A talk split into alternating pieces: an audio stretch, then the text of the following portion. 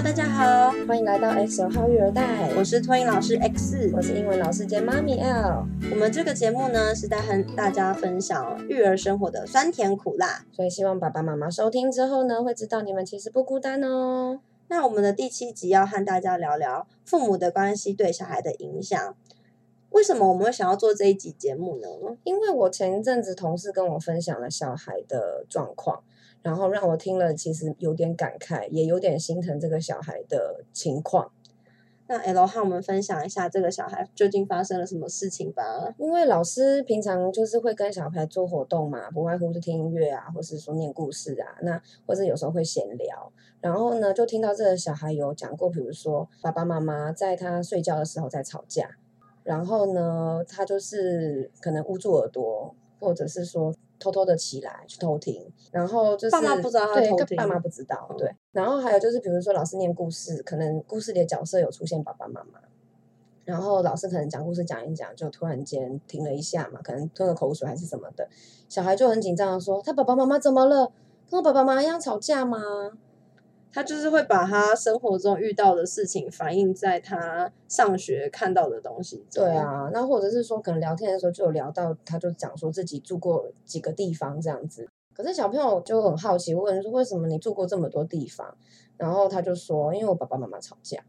可是小朋友不能理解说为什么的，他们就觉得好奇怪，为什么你要住不同的地方？因为同学不会知道说这个是什么事情，因为他们没有遇到，他们就会觉得你住这么多地方很奇怪。可能是好奇吗？可能也是觉得很困惑。因为其实小孩不懂，他们其实没什么恶意，他们就只是想知道你为什么会这样。对，那也是还好，是这个家长他有在联络部上面告知老师说，最近有要准备打官司。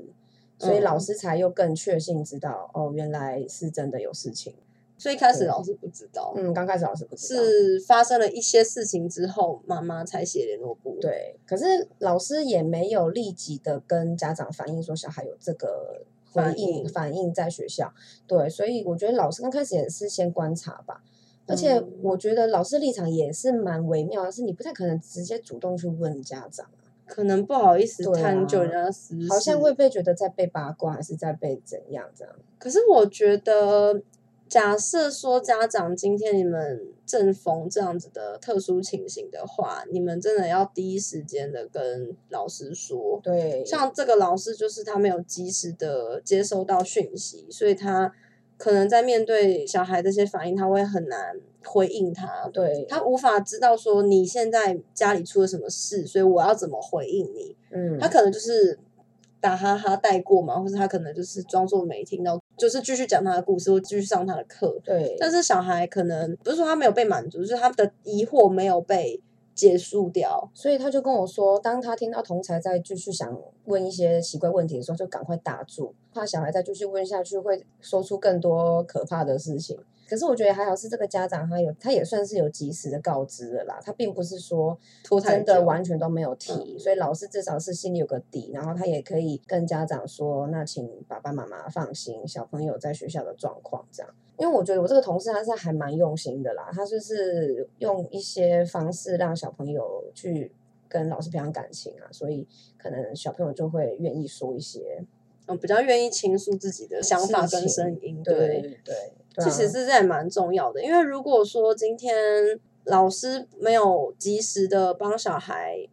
导正一些观念，嗯，他可能就会一直卡在那边，有个坎过不去。对啊，而且其实小朋友的心灵也没有我们想象中的脆弱，我觉得。我觉得小孩如果理解能力够的话，他大概能了解发生了什么事情，因为小孩其实很会看脸色。对，所以如果你好好跟他沟通的话，他一定能大概知道发生了什么事。经过这件事情，我觉得要是父母真的有什么事情，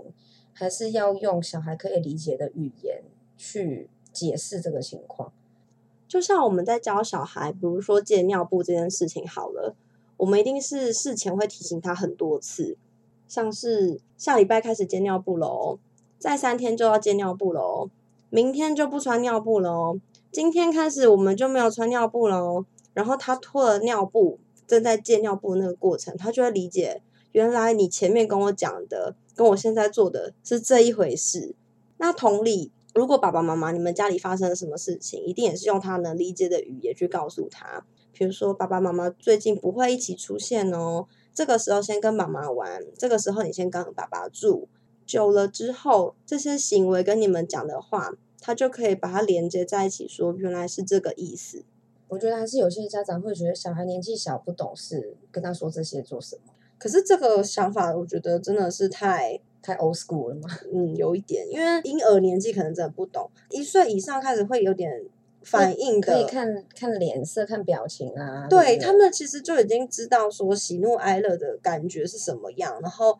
如果开始有点牙牙学语，会模仿你讲话的小孩，更不用说你跟他讲简单的几个字，其实他们都知道是什么意思。而且有一种说法是，如果爸爸妈妈在小孩面前吵架，也要在小孩面前和好。我觉得是因为像比如说我们在对小孩讲道理的时候，比如说他调皮做一件事，我们一定是会先严厉的纠正他。最后纠正完，我们请他下次不要再犯，或是跟他说他调皮后造成的结果会是什么样不好的情况。就我们当然是很严厉的把这些事情都 run 完之后，我们最后就会说你知道了吗？他可能点点头说知道了。那我们最后就跟他说好，慢抱一下，没有事情了。老师只是告诉你这件事情很严重、很危险。嗯，对，那你要先让小孩有一个认真严肃的知道说现在是什么事情，但是最后其实事情被解决后就没事了。嗯，对，你要让他有这个概念。对，就像如果小孩被处罚，他被你凶了，事后还是要去问他刚刚为什么被处罚，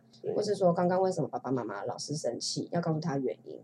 这样他才有真的懂说发生什么事情，可能也才会记得。有点像这个概念，就是要还是要让小孩知道，因为毕竟小孩他也算是当事人。嗯因为爸妈的情绪其实都会感染到小孩身上，小孩就是都看得出来爸妈今天是不是不开心或是怎么样。我之前上班的时候，我就是可能很累，或是我可能心情不好，小孩都感觉得出来。虽然不是说他们那天就是乖得跟天使一样，可是就会觉得，如果他们今天调皮，我喊一次，他们可能就真的不敢了，因为他们知道我真的心情不好。这么厉害，对，因为我可能那天情绪或是我语调就是跟平常不一样。所以人家说情绪写在脸上，真的不是假的。我觉得小孩他们算语言没有懂得这么的透彻，可是情绪什么的，他们一定都知道。嗯，对啊，所以像爸爸妈妈遇到这种事情的时候，真的不要觉得，反正说了他们也不能明白是什么意思，就不说。对。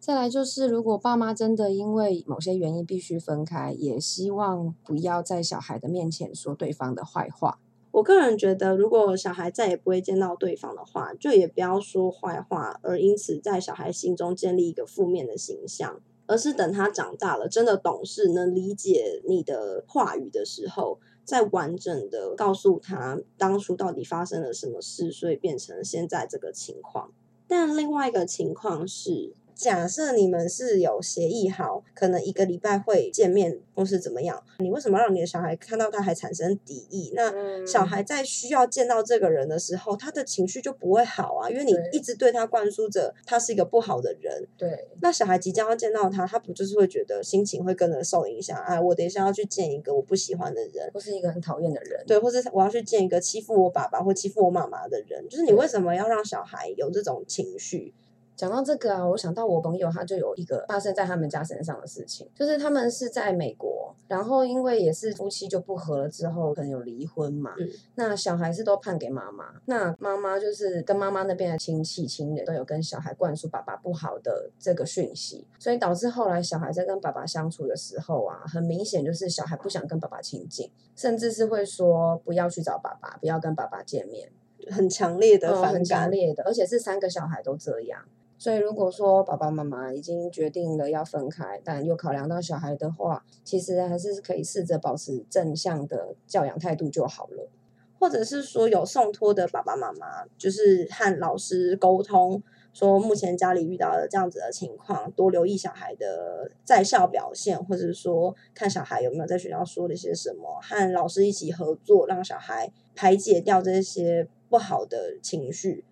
那如果说是长辈帮忙带小孩的话，就是也跟自己的爸爸妈妈，就跟自己的长辈说，如果小孩有问的话，就一起用正向的方式回应小孩，不要说另一半的坏话，或是不要用负面的言语去回应小孩的提问，这样对小孩的身心灵成长才是会比较健康一点。另外，这边跟大家分享一篇在亲子天下的文章，文章里有提到说，《时代》杂志的专栏作家要出版的书里有写到，做父母最不合理的一件事就是爱子女胜过爱配偶。那为什么说不合理？其实爱配偶应该要跟爱子女是一样的，或者是说我们应该要更爱配偶。